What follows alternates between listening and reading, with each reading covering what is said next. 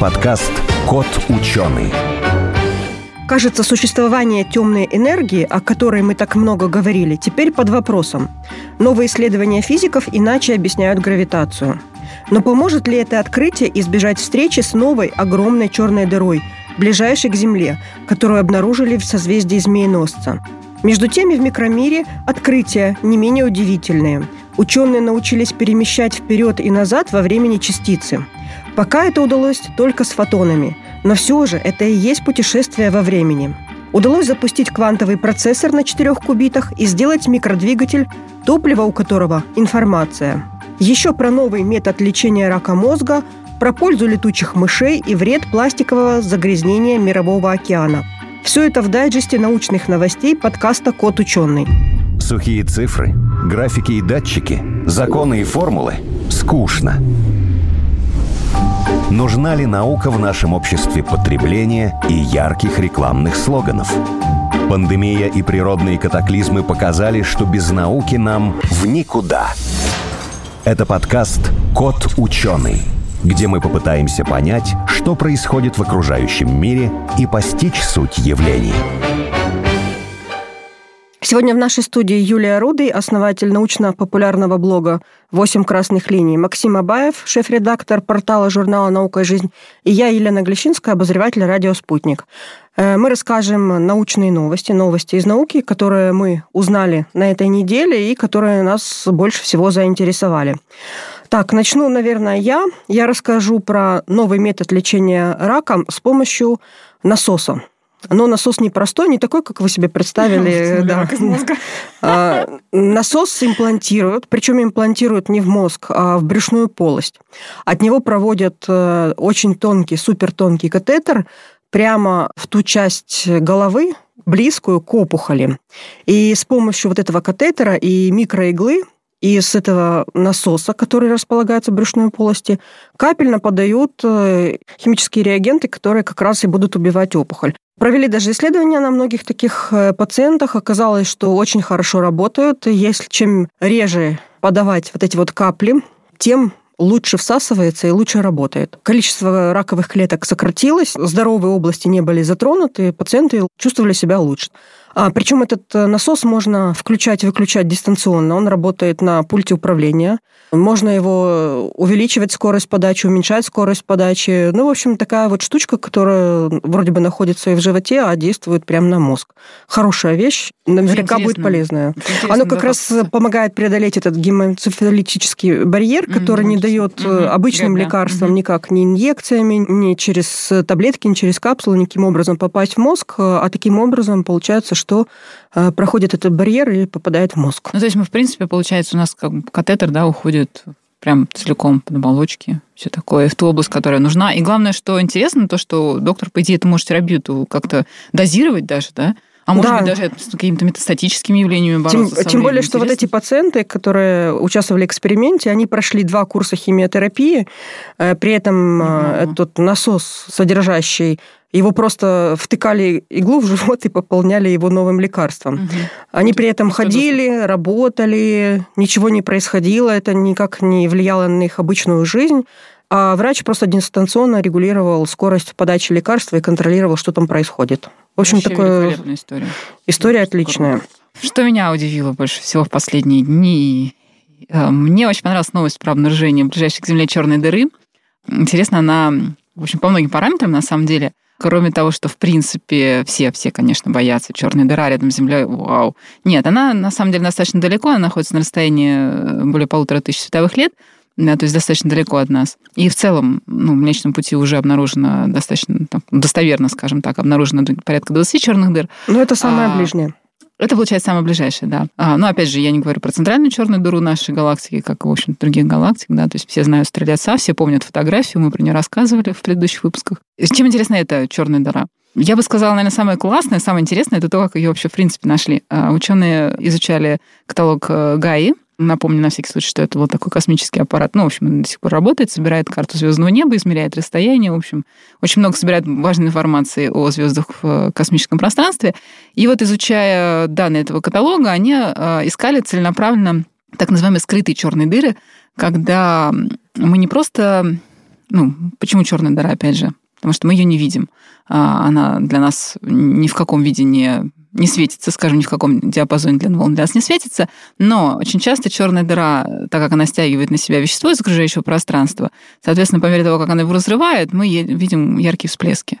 И это, в общем, ни с чем не спутаешь. Таким образом мы понимаем, что перед нами черная дыра.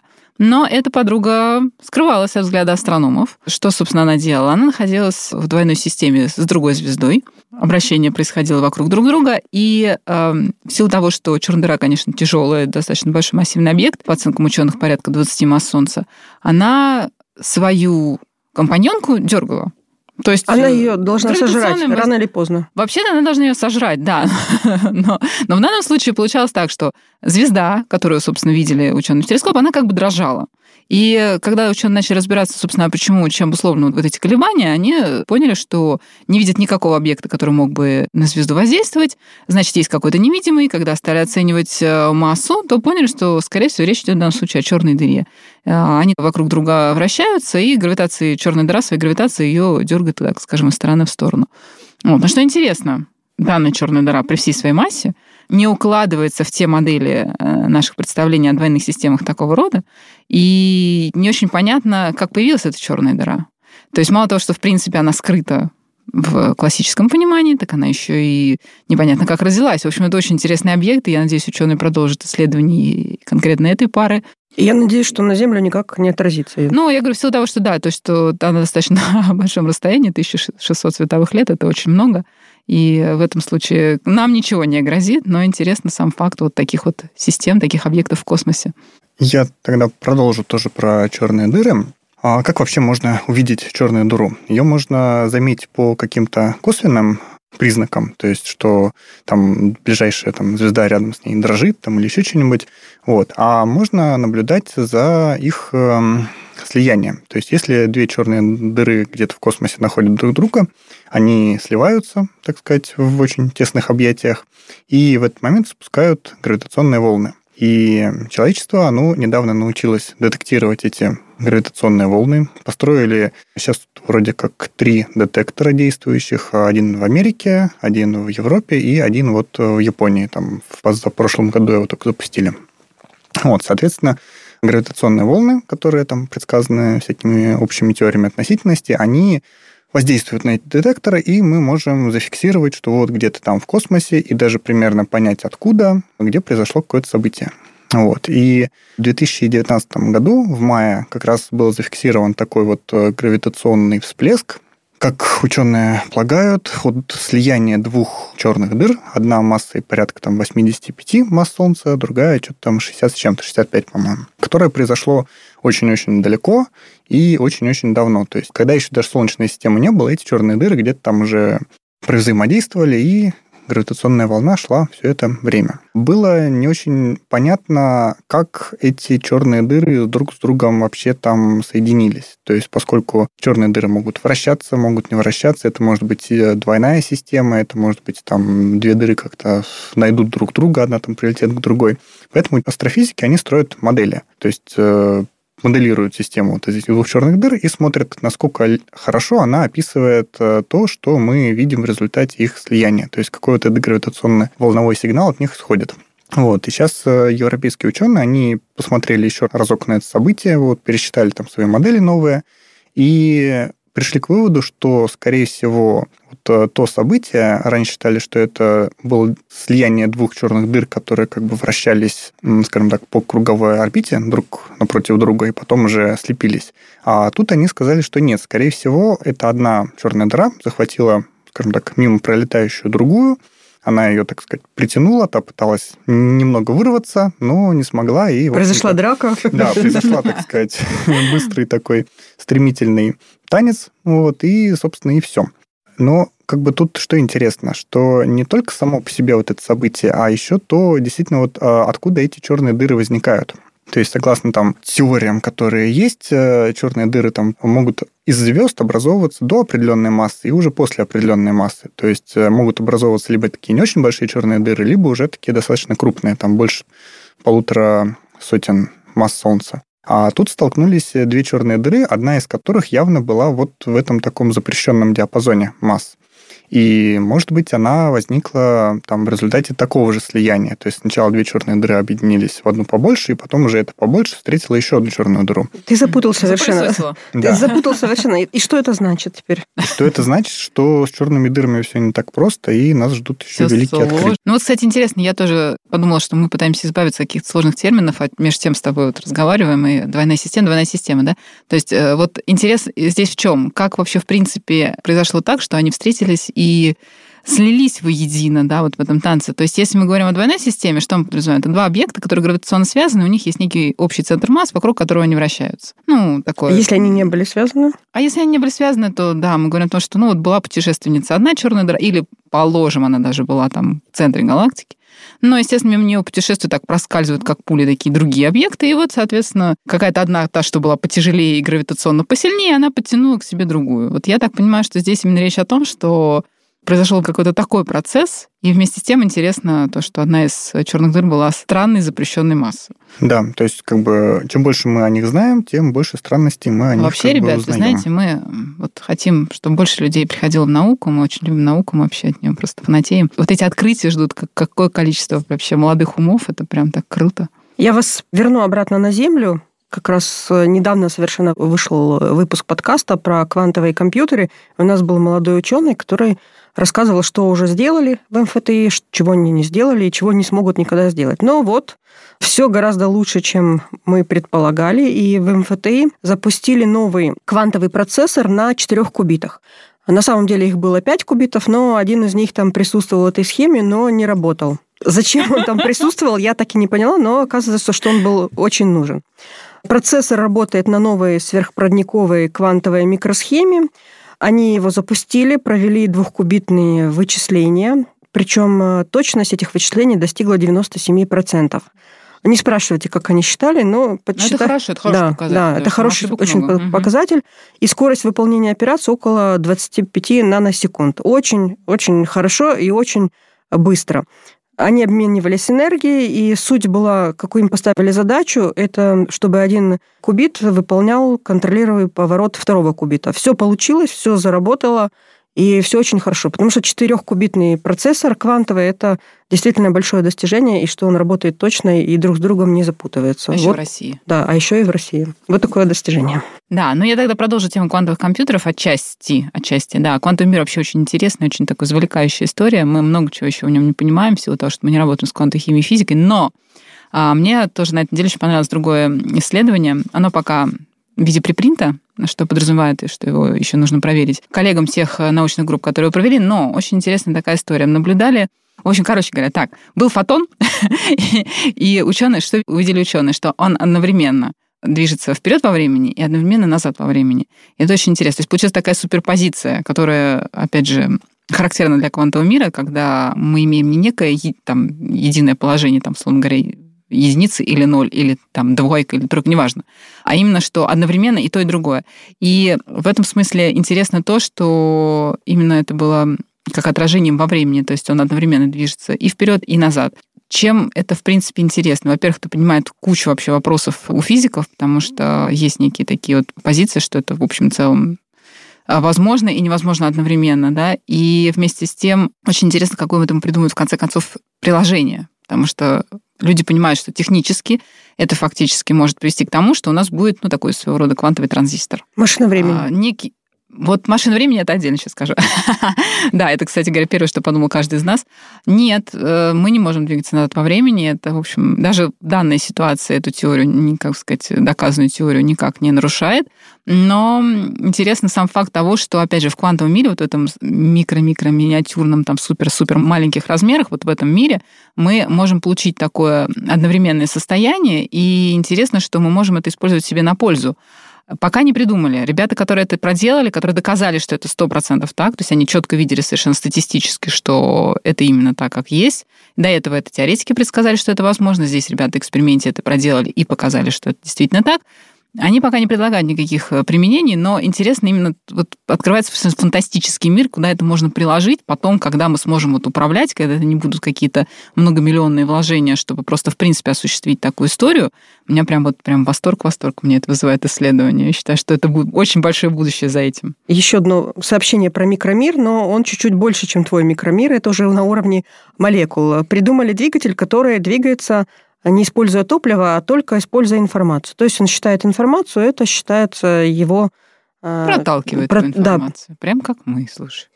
Нет, наоборот, информация проталкивает этот двигатель. Значит, э, сделали такую стеклянную бусинку размером примерно с бактерию. Вокруг нее молекулы жидкости двигались благодаря тепловому движению. И вот поймали эту бусинку в лазерную ловушку, и тепловые колебания толкали бусинку вот эту во всех возможных э, направлениях.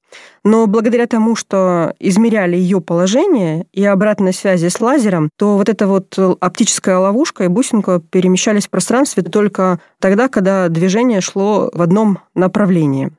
То есть вот таким вот образом не расходовали совершенно энергию, а расходовали только те вычисления, которые совершала вот эта вот система бусинка и лазерная ловушка. То же самое. Очень интересное открытие, очень интересное исследование, как это будет использоваться. Это и будет, естественно, использоваться двигательной информации, но пока еще не придумали. Да, очень интересная тоже история. Максим, так, а, да, я продолжу от сложных, интересных и непонятных квантовых технологий к теме о пользе вкусной и здоровой пищи, точнее, о пользе летучих мышей. Интерес к летучим мышам... В смысле э, пищи? В смысле, интерес к летучим мышам, он э, на волне, так сказать, коронавирусных всех этих дел, он, так сказать, возрос. Стал более, более. Да, все начали интересоваться, а кто у нас там живет в пещерах, а что там эти мыши делают, чем они болеют. Вот, и некоторые личности, они говорят, давайте мы их там всех уничтожим, типа они вредители. А другие, естественно, говорят, что не-не-не, давайте вообще изучать и узнавать, как летучие мыши, они вообще влияют на окружающую среду и что они там вообще делают. Не, ну слушай, на самом деле давно уже исследуют. Ну, как бы ученые этим занимаются. Просто вопрос в том, что сейчас, может быть, выделяется больше финансирования в силу того, что все сразу заподозрили летучих мышей. Ну, да, это такая хайповая тема, но в том числе, как бы, эти ученые, они и спасают летучих мышей, потому что от общественного мнения тоже будет зависеть. Там люди узнают, что у них там рядом пещера с летучими мышами. Подумают, Начнут ну, да, переживать. Да, угу. давайте мы там зальем Какой бетоном и не будем вообще. Но если у нас кошки переносят коронавирус, значит, надо избавиться от кошки. Это гениально, конечно. Кошки, Нет, они... неправда, ребята, не слушайте меня, это, это, это я. В общем, так делать нельзя. В общем, американские исследователи в Иллинойсе, они, так сказать, что проделали? Они решили посмотреть, как э, ну, летучие мыши – это насекомоядные, соответственно, они едят насекомых. И надо интересно посмотреть, а вообще какую, скажем так, насекомоядную роль они выполняют в лесу. То есть, э, если там в молодом лесу растут деревья, и деревья жрут какие-нибудь гусеницы, кто как бы помогает деревьям спасаться от этих э, гусениц? То есть летучие мыши, которые, например, могут есть все, всю эту нечисть, и, соответственно, птицы. Но как разделить птиц и летучих мышей? Они и те, и другие летают, вот, и за каждой летучей мышью там как бы не проследишь. Поэтому ученые что сделали? Они днем ставили сетку, а ночью ее снимали. И сделали так, что участок леса, как бы днем его могли посещать только птицы, а ночью они, эти птицы, не могли туда прилететь, потому что там стояла сетка. А ночью, наоборот, там орудовали летучие мыши. И смотрели, как вообще а, отличаются участки леса, где и птицы, и летучие мыши могут как бы вместе питаться, и, соответственно, там, где мышей нету, где нету птиц, и, в общем, эти факторы они разделили. И получилось, что там, где нет летучих мышей, деревья теряют там от 3 до 9 раз больше листьев, чем где эти мыши есть. То есть э, одних только птиц на самом деле не хватает для того, чтобы скажем так, помогать э, молодым дубам там, и другим растениям вот, э, спасаться от гусениц. Поэтому говорят, что летучих мышей надо любить, это надо. любить, да, и Жалко. по крайней мере, как бы, конечно, это не для всех там лесов и так далее, мыши, они тоже живут не везде, но по крайней мере, там, где они есть, надо внимательно смотреть, вот, чтобы нас э, чтобы их не уничтожили. Да, чтобы их не уничтожить, потому что если там прогнать мышей, то вдруг кажется, что у нас там леса сожрут какие-нибудь эти... Ну, в общем, баланс будет нарушен. Да, баланс, баланс будет нарушен. нарушен. Надо очень аккуратно. Парки будут у нас К следующим в том числе. А по поводу экологического баланса я хочу продолжить еще одну новость, которая мне тоже очень понравилась. У нас в семье был такой интересный разговор по поводу пластикового загрязнения в целом, да, многие сейчас слышали такое слово микропластик, да, то есть огромное количество микроскопических частиц, которые мы не видим, не замечаем, но они вокруг нас, буквально везде, в воздухе, в воде, в пище, да, и, в общем, в наших организмах тоже. И это реально большая проблема. Ученые, в общем-то, бьют тревогу, что не есть это хорошо, хотя таких каких-то суперэкспериментальных данных, которые бы показали, что все нас травит пластиком. Их тоже, по большому счету, пока нет, но все-таки действительно проблема, проблема для всего мира, для всех живых существ. Есть такие данные еще, ну, как бы такие пока еще не очень, может быть, массово распространяемые, что это воздействует на гормональную систему, и, в общем, мы не очень понимаем последствия, на самом деле, вот этого пластикового загрязнения для нас, для всех. И вот химики предложили такую интересную историю. Значит, чтобы была большая, скажем так, ответственность за загрязнение тем или иным пластиком, придумали технологию фактически штрих-кодов для каждого вида пластика, который мы обнаруживаем так или иначе. То есть если это не свалка, если это не перерабатывающее предприятие, а где-то вот мы обнаружили, условно говоря, в окружающей среде, в том же животном погибшем, да, мы можем определить, кто этот пластик произвел, какая-то вплоть до того, что какая компания, и привлечь ее к ответственности. На мой взгляд, это очень важно, потому что если мы, в общем-то, как жители этой земли, страны, государства займутся этой историей, то, опять же, привлечение к ответственности придет к тому, что многие производители станут больше значительно думать о том, что, что они делают, как они делают, какой пластик они, как, куда он попадает, они смогут его отслеживать. Ну, во всяком случае, ответственные То есть по этим э, маркерам будут отслеживать, да, да, да, откуда да. пришел этот пластик и почему он загрязняет именно эту... Ну, да, я так понимаю, что просто, в принципе, сбор данных, да, мы сможем, условно говоря, найти виновного, да, и ему сказать, так, дружок, что это ты тут вот э, тонны свои сбрасываешь, они почему попали в окружающую среду? Ответственная компания задумается об этом, безусловно, да, она примет какие-то меры по решению проблемы. А, собственно, технологически в чем преимущество конкретно вот сейчас нынешняя новость состоит в том, что если раньше это стоило просто многомиллионных вложений, то есть нужно было, чтобы такую штуку провернуть и указать, условно говоря, пальцем, вот, вот эта вот э, черепаха погибла от пакета, который она съела, значит, пакет произвела компания такая-то. Чтобы это сделать, нужно было очень много-много-много денег. А сейчас фактически ученые идут к тому, что они создают устройство, которое мы сможем буквально там смартфон приложить, ну, условно говоря, эколог находит там в альбатросе пластиковую крышку, он сканирует там кусочек даже этой крышки малюсенький с помощью смартфона, и он может уже докладывать кто в этом виноват, кто виноват в смерти этой конкретной птицы. Ну, понятно, что там будет много, конечно, пластика, но не суть. Вот. Опять же, привлечение к ответственности в данном случае может привести к тому, что производители будут больше думать о том, какой вред они наносят, может быть, больше будут думать о том, что нам не нужны миллионы там, видов пластика, нужен какой-то один, который они найдут способ прекрасно перерабатывать. И мне кажется, это вот достаточно такая серьезная проблема, о которой надо говорить, которая должна быть как-то решена в итоге. Давай о приятном. О приятном, о, о да, опять о пище. Что-то у меня сегодня эта тема все про еду, то ли черные дыры там друг друга едят, то летучие мыши. Вот. А на этот раз о том, что ели наши далекие-далекие предки. Собственно, с определением того, что ели древние люди, есть ряд проблем. То есть, если это, например, мы находим на стоянках какие-нибудь, э, не знаю, там сосуды, глиняные черепки и так далее, то анализируя их, можно понять, например, что в них варили по останкам. Ну или хранили таких, Да, хранили, варили, что ели, то есть тут как бы есть что-то. А чтобы понять, э, что ели те, кто жил там, не знаю, там 150 Много тысяч лет назад. назад, да, 500 и так далее. До первых горшочков. До первых горшочков, Но сейчас да. же находят эти какашки, и по ним идентифицируют. Ну, экскременты там... анализируют. А еще, кстати, я помню зубную эмаль анализировали на предмет. Зубное... Но это, правда, она дает только, по-моему, растительное питание или Да, да, да. Там была как раз работа, где по зубной эмали определяли, насколько они там плотоядные, травоядные, насколько они там высоко стоят в этой пищевой цепочке и так далее. Вот. А тут э, археологи, антропологи, они раскопали стоянку, точнее, как ее раскапывают уже давно в Израиле. Стоянка, в том числе, вот раскопали слой, относящийся к времени где-то 780 тысяч лет назад. И там рядом с следами огня, то есть костров и так далее, нашли большие залежи рыбьих костей.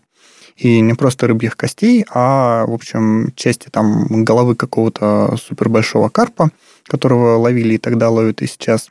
И в том числе сохранились зубы. Вот. И оказалось... Зубы этой рыбы. Да, зубы этой рыбы. Какие-то там особые зубы. Что в них интересного? Что если вот эту вот зубную эмаль нагревать, то в зависимости от той температуры, которую она достигает, можно понять, изменяется ее там, состав, форма кристаллов и так далее. То есть можно понять, например, эту рыбу там ели сырой, Соленой? Соленой нет, вот именно температурная обработка. Сырой, вареной или жареной, да? Сырой, жареной, либо же ее просто, скажем так... э, Уронили в костер. Да, рыбью голову кинули в костер, и она там сгорела. Вот. И оказалось, что у тех э, костей, которые там нашли, у них у всех средняя температурная обработка. То есть э, ее явно не кидали в огонь, и температура там не повышалась больше, по-моему, 300 с чем-то градусов. То есть явно, что ее сознательно прогревали, но не пережаривали. Вот. Соответственно, ученые решили, что, скорее всего, это доказательство именно особого приготовления этой рыбы. Вот. А на самом деле тут какие еще следствия есть? Что когда древние люди, а это люди вида хома, о рода хома, но еще далеко не там неандертальцы и прочее, а там... Ну, 780 тысяч лет назад. Да, там приличненько. только-только, по-моему, закончились э, ректусы и вот эти люди прямоходящие. Собственно, на что влияет э, температурное ну, приготовление пищи? Когда кто-то ест сырую пищу, он тратит много усилий на то, чтобы ее, во-первых, разжевать, а во-вторых, чтобы ее переварить. Соответственно, нужно либо там жрать больше пищи, либо там как-то тщательно ее жевать. Если кто-то ее должен жевать, у него должны быть большие там челюсти, зубы и прочее. А большая челюсть – это всегда меньше мозг. Соответственно, как только люди начинают готовить пищу, они тратят меньше энергии на то, чтобы ее пережевывать, э, меньше энергии на то, чтобы ее переваривать, потому что она легко усваивается. И у них открываются большие перспективы интеллектуальной деятельности. И, соответственно, вот э, температурная обработка еды, она Почему? могла подстегнуть эволюцию вот э, наших далеких предков. Так еще мало того, чтобы ее еще жарить на костре, но в плане не сжечь ее на костре, а жарить ее на костре, чтобы приготовить, чтобы она была комфортна в каком-то состоянии. Это же тоже нужно сколько всяких разных навыков. То есть не просто разжечь огонь, не просто подвесить ее каким-то образом над огнем, там, покрутить ее как-то, да? то есть проконтролировать, что она, понимать, что она приготовилась, да, то есть вот интерес, вот то, что Ну. это же масса сложных каких-то действий. И это уже люди делали Да, тем 780 более- тысяч лет назад. Тем более тогда Очень там интересно. фольги не было. Это, сейчас вот, например, можем мы рыбу там замотать фольгу, кинуть в костер, она... Прекрасно приготовить. Да, попробуй вот сейчас вот возьми рыбу, возьми костер и сделай так, чтобы ее можно было съесть. Вот. Мгм. Это как бы и вопрос к нам, что мы сейчас изнежились э, в цивилизации своей, что уже кто-то, может, готовить разучился. На А вот костре. На костре, да. А древние... ну, Некоторые даже на плите не умеют. даже на плите, да. то есть, Не умеют там готовить. Заказываем готовую еду и прочее. вот. А потом страдаем от ожирения, от ультрапереработанной пищи. Ну, давай в конце про... Давайте про что-нибудь хорошее. Про- давайте про птиц. Вот, вот есть у меня отличная такая маленькая, короткая, приятная новость про то, что ученые обнаружили, что если мы общаемся с птицами, то у нас, ну, скажем так, улучшается состояние нашей психики. В общем-то, наблюдали за людьми, которые наблюдают за птицами. Ну, вот и пришли к выводу, что они там всячески, в общем, положительно себя чувствуют, меньше напряжены, меньше тревожных симптомов даже у них проявляется, если это А надо диагностировано. Наблюдать за птицами или кормить их? Вот я, знаете, я даже думаю, что, может быть, поэтому у нас такое большое количество людей любит подкармливать голубей в городе. Потому что надо же, вот это же тоже, да, Интересно- к природе. Интересно сравнить данные этого исследования, допустим, с теми, кто наблюдает за кошками, собаками, рептилиями. Да, кстати говоря, да. Прямо честно Сравните. сравните. Кто из э, животного мира лучше влияет на психику? Кто более позитивный для наблюдения и для подкармливания? Предположу, что такое количество кошек в наших домах. А, уже само, само себя говорит. Бёрд-вотчинг нас спасет. Но на самом деле, да, в любом случае, не обязательно же это все-таки голуби и подкармливание в городе. Может быть, это действительно и birdwatching, когда действительно люди специально выезжают на природу, чтобы посмотреть за жизнью птиц, покупают специальную аппаратуру. Это, это прям они там посвящают там, огромное количество времени, двигают гражданскую науку, в конце концов. То есть, когда это хочется стапать какую-нибудь эту курицу такую, типа вот ее поддержать, такую пушистую пернатую, там, то это еще и польза для... Ты сейчас о еде говоришь? Или? Нет. Ну, Нет, А с другой стороны, те, кто охотится, они тоже наблюдают за птицами. Слушайте, да, получается замкнутый круг. Да, тут, кстати, не такая уже короткая новость, и больше появилось вопросов, чем ответов после Точно. этого исследования. Ага, как обычно. Хорошо, я вас э, благодарю. Очень интересные были новости. Напомню, что у нас в студии была Юлия Рудый, основатель научно-популярного проекта «Восемь красных линий», Максим Абаев, шеф-редактор портала журнала «Наука и жизнь», и я, Елена Глещинская. Спасибо вам. Спасибо. Спасибо.